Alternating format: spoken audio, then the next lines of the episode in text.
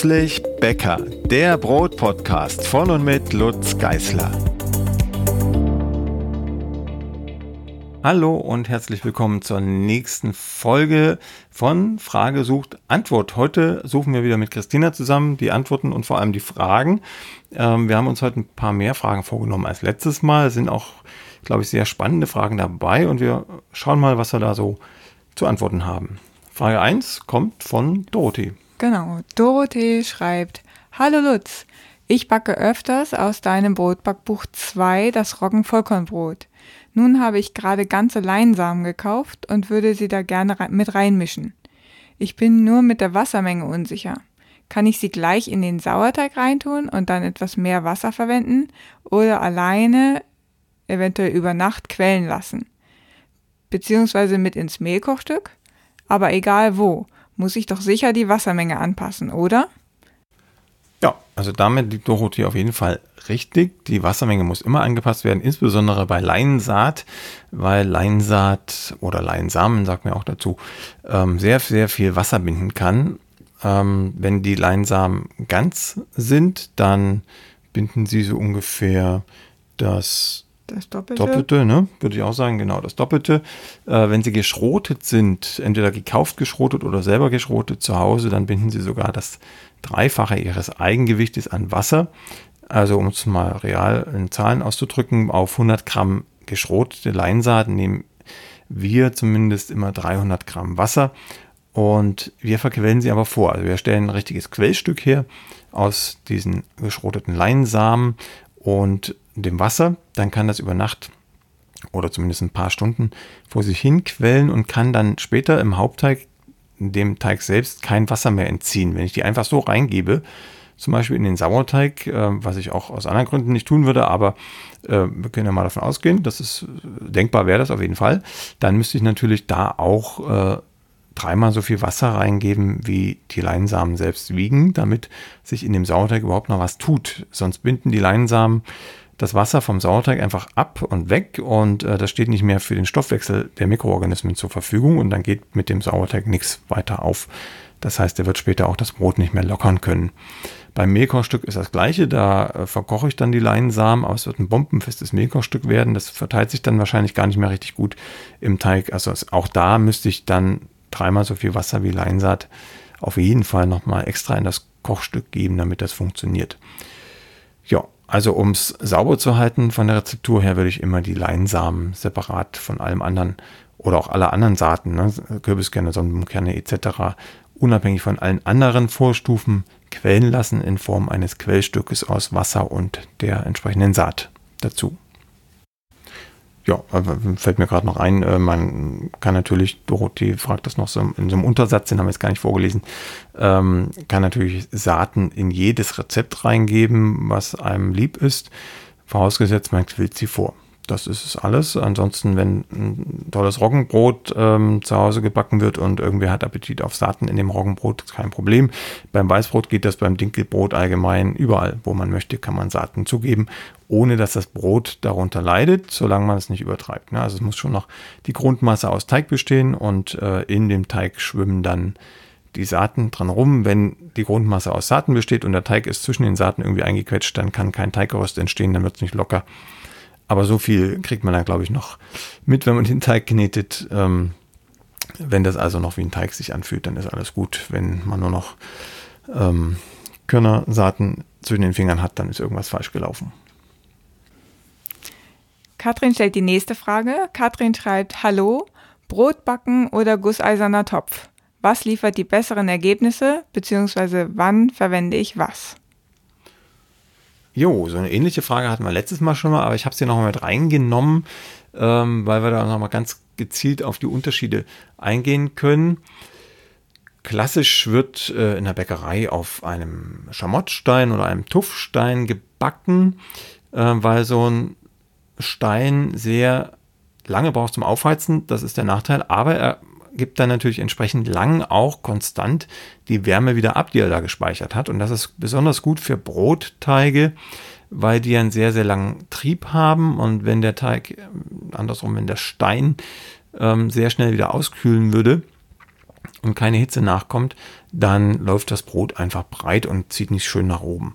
Das ist der eigentliche Grund, warum man auf einem Backstein backt. Man simuliert das dann zu Hause natürlich äh, in Form eines Schamottsteins und äh, wer gute Connections hat als Geologe, der kann natürlich auch einen Tuff äh, irgendwo organisieren. Das ist verfestigte Vulkanasche, das muss jetzt sein, das muss ich erzählen.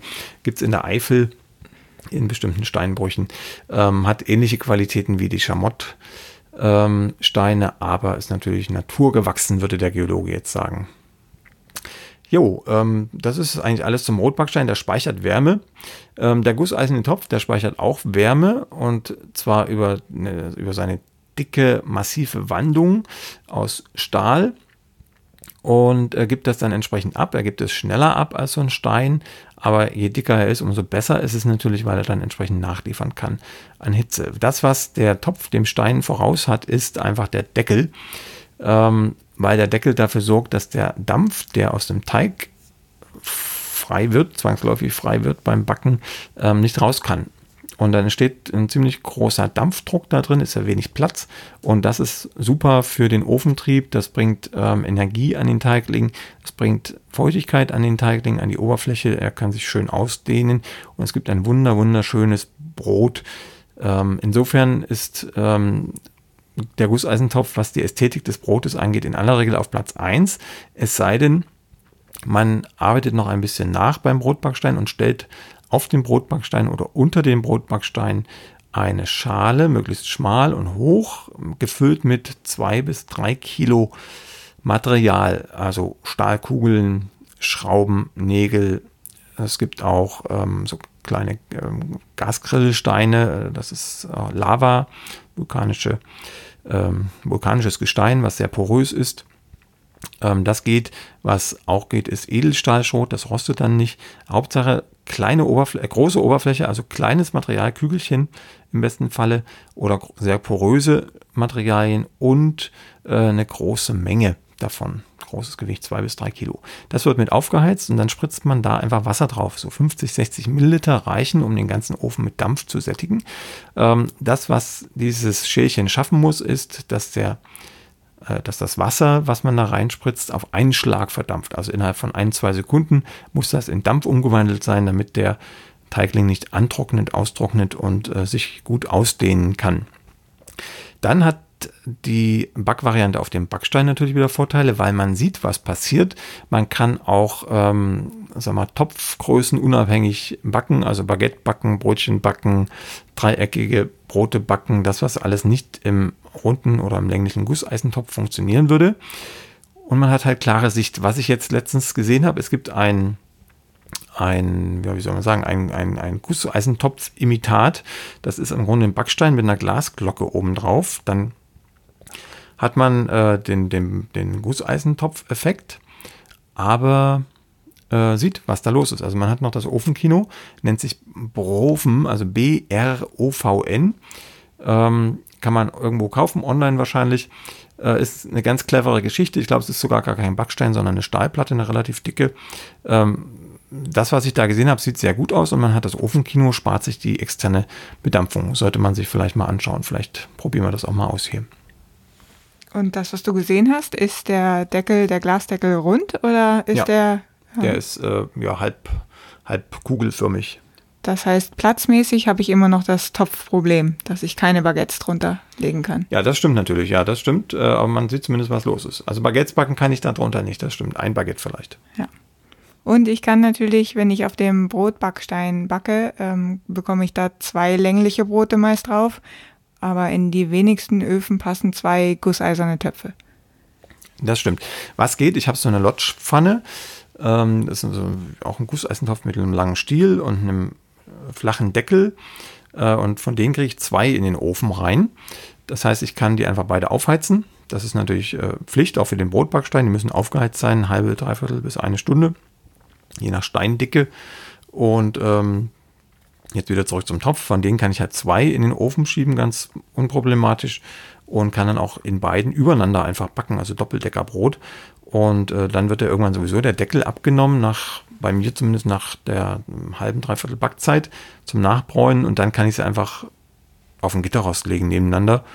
Dann brauchen die ja nicht mehr die Hitze von unten, dann sind sie nur noch da zum knusprig werden zum Fertigbacken. Das geht auch und es geht, geht sogar relativ gut. Also ich kann dann pro Ofen zwei runde Brote backen. Es gibt auch eckige äh, Gusseisentöpfe, die so ungefähr das Maß von einem Backstein haben. Da passen dann zumindest zwei längliche Brote rein, die angeschoben sind. Also die haben dann eine Kontaktstelle in der Mitte, wo man sie dann auseinanderbrechen muss. Am Ende, also auf Abstand geht das nicht, dafür ist der Topf wieder zu klein. Ja, also da muss man einfach überlegen, was möchte man, worauf legt man Wert, auf Einfachheit, dann einfach einen Gusseisentopf oder auf möglichst hohe Flexibilität in den ähm, Backerzeugnissen, also Baguette, Brot, längliche Brote, mehrfach, viele gebacken im Ofen etc. Dann ist der Backstein die erste Wahl und die externe Bedampfung. Zum Backstein noch ein Wort, weil ich dicke gesagt habe, für normales Brot, also ein Kilo Leib, reicht ein Backstein, der 10, 15 Millimeter dick ist. Wer öfter große Leibe backen will oder gleich mehrere Leibe nebeneinander, der sollte dann schon auf zweieinhalb bis drei Zentimeter Dicke wechseln. Dann haben wir die nächste Frage von Peter. Peter schreibt, lieber Lutz Geisler, nach Backmischungen im Automat backe ich seit einem halben Jahr dank Ihrem Brotbackbuch Nummer 4 mit eigenem Sauerteig überwiegend Roggenbrote. Ihre Kastenformgröße habe ich leider nirgends bekommen können. Ja, das geht vielen so. Ich habe jetzt mittlerweile in den häufigen Fragen im Blog äh, eine Frage eröffnet und natürlich die Antwort dazu geliefert, äh, wie groß sind denn meine Kastenformen überhaupt? Ich habe die also komplett ausgemessen mit ähm, oberem Durchmesser, unterem Durchmesser, Länge, Breite, Höhe etc. und auch mal das Volumen angegeben. Das ist ja das Wichtigere dabei. Und mit der Volumenangabe kann man eigentlich dann flexibel rechnen. Also selbst wenn man die Kastenform nicht bekommt, ich habe da auch die Links, wo man sie bekommen könnte drin, aber wenn man sie nicht bekommt, dann misst man einfach äh, die eigene Kastenform aus, ähm, Länge, Breite, Höhe und wenn man es ganz genau machen will, die sind ja meistens konisch zulaufend, dann muss man natürlich noch ein bisschen ähm, das Tafelwerk von früher oder das mathematische Gehirn beanspruchen damit man das exakte Volumen ausrechnen kann. Und wenn man das dann hat, dann teilt man einfach sein eigenes Kastenformvolumen durch mein Kastenformvolumen, kriegt da einen Faktor raus und kann mit diesem Faktor dann alle Zutatenmengen einfach multiplizieren und dann hat man genau die passende Menge für seine Kastenform. Die nächste Frage kommt von Thomas, der schreibt, Hallo Lutz, wir sind seit kurzem Besitzer eines Grundigofens mit vielem Schnickschnack. Ich hätte die Möglichkeit, mit Unterhitze und Dampf zu backen. Wäre das besser als Ober-Unterhitze mit Dampf? Nein, auf keinen Fall. Also ich möchte jetzt gar nicht grundig schlecht machen. Schnickschnack haben ganz viele Marken. Äh, da können wir jetzt mal ganz viele nennen. Bosch und AEG und Siemens und Miele. Die haben alle auch viel Schnickschnack, zumindest wenn es ums Brotbacken geht. Ähm, aber wir sind ja nicht im öffentlich-rechtlichen Rundfunk, da müssen wir gar nicht so auf die Markentreue achten. Ähm, so, genau. Also es geht um die Frage Unterhitze mit Dampf oder oder oder oder oder. Also es geht um die Frage Unterhitze mit Dampf oder Ober- und Unterhitze mit Dampf. Mit Dampf ist ganz wichtig, das hatten wir schon geklärt beim Thema Topf und Backstein. Ähm, zum Brotbacken ist die beste Hitze immer eine stehende Hitze, also äh, von oben, von unten am besten, deshalb Ober- und Unterhitze. Auf keinen Fall Heißluft, nur in ganz bestimmten Ausnahmefällen, aber die spielen kaum eine Rolle, bei Brot jedenfalls. Also Ober- und Unterhitze, eine stehende Wärme mit Dampf, das ist das Beste. Wenn nur Unterhitze ins Spiel kommt, dann fehlt einfach die zwangsläufig die Oberhitze, dann äh, wird das Brot nicht braun und von unten wahrscheinlich zu dunkel, bis es oben braun ist. Deshalb einfach die Standardfunktion eines jeden Ofens einstellen, Ober- und Unterhitze. Und dann funktioniert das sehr gut. Und deshalb braucht man auch nicht unbedingt, wenn man jetzt nur einen Ofen zum Brotbacken kaufen möchte, nicht unbedingt den teuersten nehmen, sondern da reicht ein schnöder, einfacher Ofen, der ein Drehrad hat für Ober- und Unterhitze und 250 Grad schafft mindestens, dann reicht das aus. Das andere Geld kann man dann aufsparen und zum Beispiel in einen Backkurs gehen oder Brotbackbücher kaufen. Dann hat Monika noch eine Frage. Hallo, ich habe mir das, Bro das Buch Die besten Brotrezepte für jeden Tag in der Bücherei ausgeliehen und habe es mir dann auch gekauft. Ich habe fast alle Rezepte inklusive angegebener Variationen nachgebacken. Eine Frage hätte ich zum Kraftpaket. Das Brot hat selbst meinen Mann überzeugt, der eigentlich für Vollkorn nicht zu begeistern ist. Jetzt habe ich gelesen, dass Kamut dem Weizen sehr ähnlich ist. Könnte ich das Kraftpaket daher statt aus Weizenvollkornmehl auch aus Kamut-Vollkorn backen? Oder muss ich etwas beachten und kann das Mehl nicht einfach so austauschen?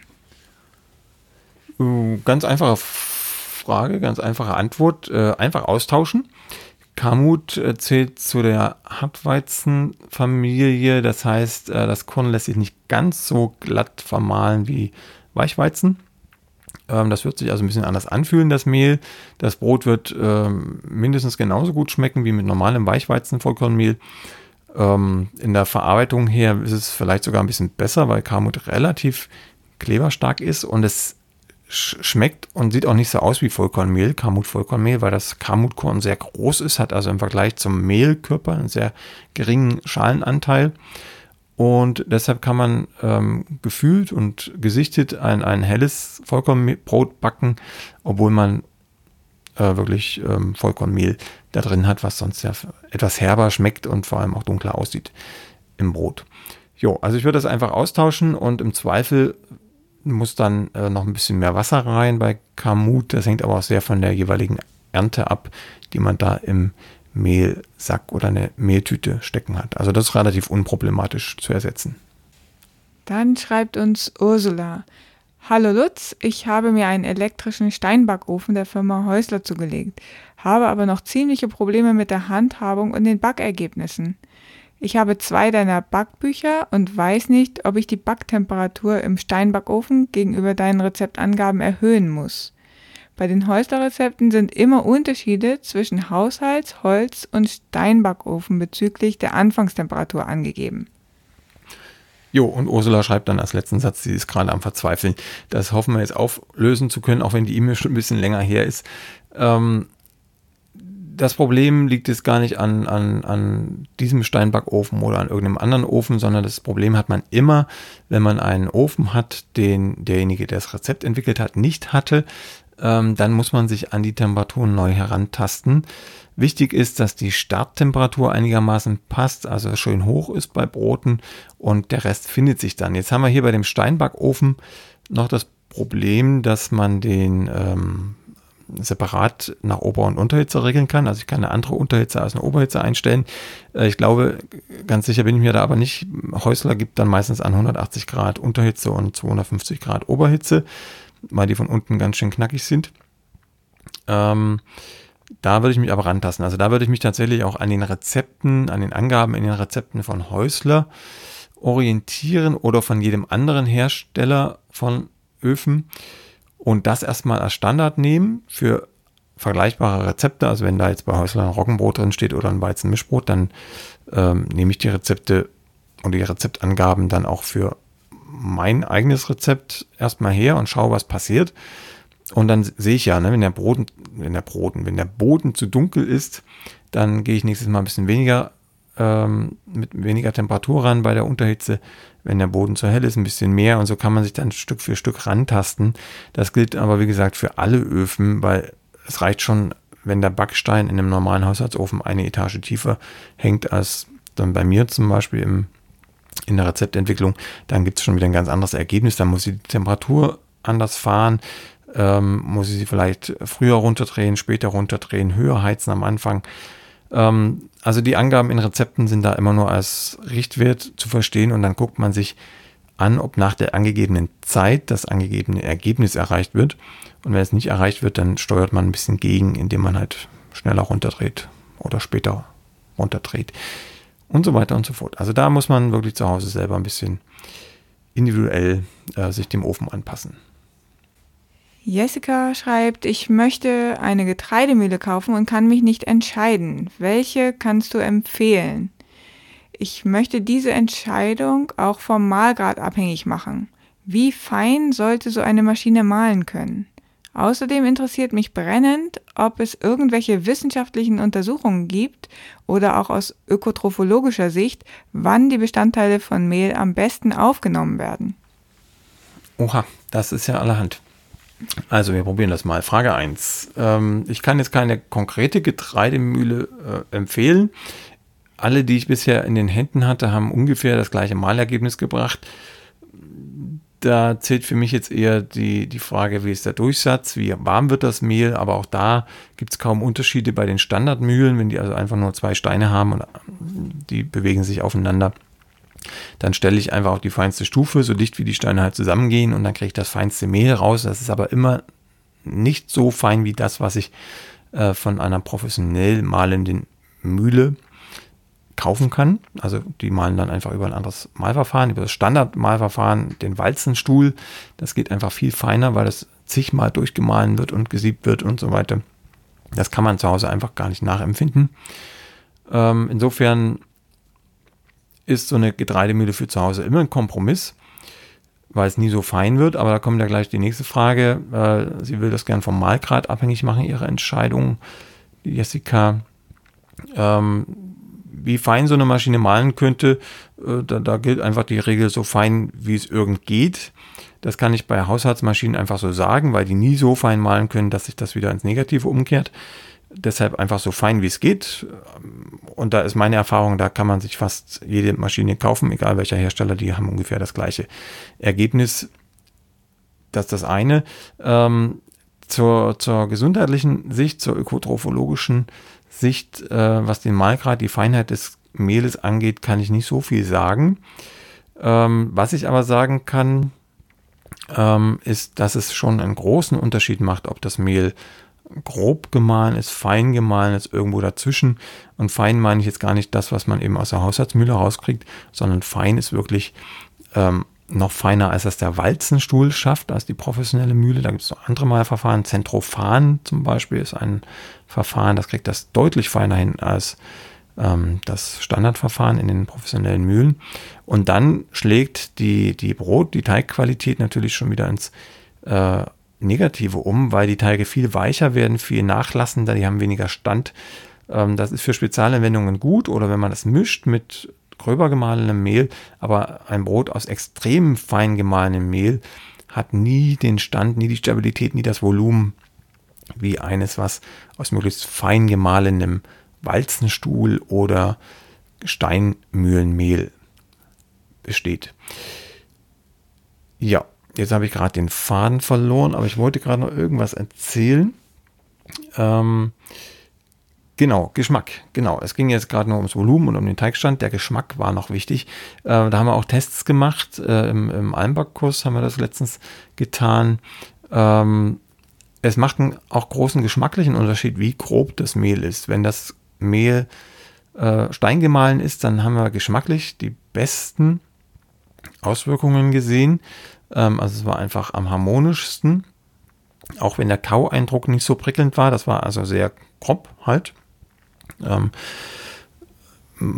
gab aber es auch abhängig von der Weizensorte. Ne? Ja, das stimmt, das hing auch von der Weizensorte ab, aber in der Tendenz, je gröber, umso unangenehmer der Kaueindruck, aber umso geschmackvoller das Brot und je feiner, umso weniger Geschmack war im Brot. Das bezieht sich jetzt allerdings nur auf Vollkornbrote. Mit anderen Mehlen haben wir das nicht ausgetestet. Ähm, also je feiner, umso weniger Geschmack war im Brot selbst, obwohl alles andere identisch war. Und äh, der Kaueindruck schlug dann auch wieder ins Negative um. Das war dann eher so ein, ja, eher ein Bereich äh, schmierig im Mund, wenn das extrem fein gemahlenes Mehl war, was man halt zu Hause gar nicht mahlen kann. Also insofern äh, schon ein Hoch auf die Haushaltsmühle, wenn man die zu Hause stehen hat. Die kann geschmacklich auf jeden Fall was, was leisten mm, in, in, in, im Vollkornbereich. Ansonsten ist eindeutig der Favorit Walzenstuhl gemahlenes Mehl nach wie vor. Also einfach zur Mühle gehen, sich da einen Sack Mehl kaufen und damit arbeiten oder das, was man im Supermarkt oder im Biomarkt kriegt, ist natürlich auch über die Walzenstühle gegangen. Das sind die qualitativ besten Mehle, die ich im Moment kenne. Die Haushaltsmühle würde ich nur empfehlen, wenn man wirklich viel mit seltenen alten Sorten bäckt oder in kleinen Chargen bäckt und man sich einfach einen Vorrat äh, an, an Körnern zu Hause hinlegen möchte und dann einfach auf Bedarf das zu Mehl vermahlen möchte. Das wäre dann wieder sinnvoll, aber äh, ansonsten einfach das Mehl kaufen. Standardmehle, Weizen, Roggen, Dinkel, die sind deutlich qualitativ deutlich besser als das, was man selbst malen könnte. Eine Frage haben wir noch von Ahn. Ahn schreibt, äh, guten Abend. Ich habe eine Frage zum Fenstertest bei französischem Baguette. Wann kann ich äh, bei diesem Rezept den Fenstertest durchführen? Und was soll ich machen, wenn das Ergebnis des Fenstertests noch schlecht ist, also nur ein moderat oder schlecht ausgebildetes Klebergerüst zeigt? Ja, den Fenstertest, äh, den führt man in aller Regel ja durch äh, während des Knetens. Ähm, das heißt natürlich nicht in die laufende Maschine greifen, auf keinen Fall, sondern Maschine anhalten oder die Hand anhalten, wenn man von Hand knetet und dann die Finger nass machen und ein Tischtennisball großes Stück abziehen vom Teig und das vorsichtig zwischen vier bis sechs Fingern auseinanderziehen, so wie ein Strudelteig auch. Und je dünner und gleichmäßiger, glatter das gelingt, umso besser ist das Klebergerüst, das Klebereiweißgerüst ähm, ausgeprägt. Das wird am Anfang in den ersten paar Minuten natürlich vom Kneten noch gar nicht funktionieren. Da reißt das einfach auseinander. Äh, und je länger man knetet, umso besser geht das. Ja, und wenn Ahn dann sieht, wenn er den Fenstertest gemacht hat, er oder sie, das weiß ich gerade gar nicht, ähm, dass das noch sehr schnell reißt, noch sehr unstrukturiert ist und auf keinen Fall glatt, dann äh, einfach weiterkneten. Dann einfach weiterkneten. Zwischendurch auch gerne mal die Teigtemperatur messen. Wenn der Teig über 28 Grad warm wird durch das Kneten oder weil man zu warmes Wasser geschüttet hat, dann kann man den nicht mehr auskneten. Dann muss er einmal auch schnell runtergekühlt werden und dann kann man weiter kneten. Bis dahin aber, bis zu den 28 Grad, kann man einfach stur, egal was das Rezept sagt, kneten, kneten, kneten, bis der Fenstertest sich erfolgreich durchführen lässt. Fenstertest ähm, heißt es einfach, weil man ein, ein dünnes Teigfenster zieht, durch das man dann auch schon fast durchgucken kann. Wenn man das in den Finger drunter legt oder ein Stück Zeitung, kann man die Zeitung lesen oder die Fingerabdrücke sehen, wenn es perfekt ausgeknetet ist. Das geht mit Vollkornteigen übrigens genauso wie mit nicht Vollkornteigen. Hauptsache, es ist ein kleberwirksames Getreide, also alles, was zur Weizenfamilie zählt. Monika hat noch eine Frage. Monika schreibt, Hallo Lutz, ich habe bei manchem Weißbrot manchmal das Problem, dass die Krume gummig ist. Das Rezept, was sie dazu schreibt, ähnelt dem Präsidentenbaguette. Und dann schreibt sie dazu, optisch waren sie sehr schön, innen sind sie auch schön porig, Kruste ist resch, aber beim Essen ist die Krume total gummig. Hast du eine Ahnung, wo der Fehler liegen könnte? Also du musst jetzt auf jeden Fall noch an deinem österreichischen Slang arbeiten. Es ist mir eine Monika aus Österreich, äh, deshalb steht da Resch und nicht Rösch und selbst Rösch verstehen nicht alle in Deutschland. Das heißt also, es ist einfach sehr knusprig.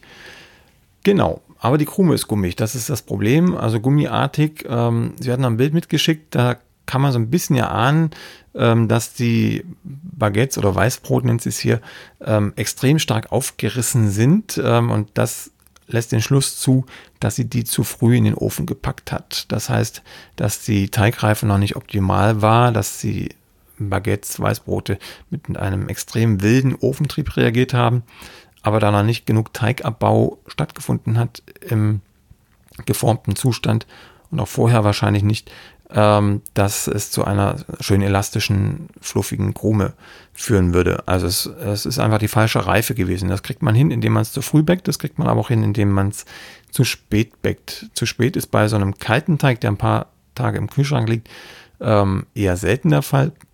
Wenn der Kühlschrank sehr kalt ist, ähm, dann kann es schon sein, dass der noch ein bisschen hockt, der Teig im Kühlschrank, dass da noch nicht keine Verdopplung stattgefunden hat im Teigvolumen und dann ähm, gibt es zwar schon ein ästhetisch sehr ansprechendes Brot, aber ähm, das Volumen hängt zurück zu dem, was es hätte werden können. Und entsprechend ist die Krume dann auch sehr fest, ähm, sehr bockig, gummig.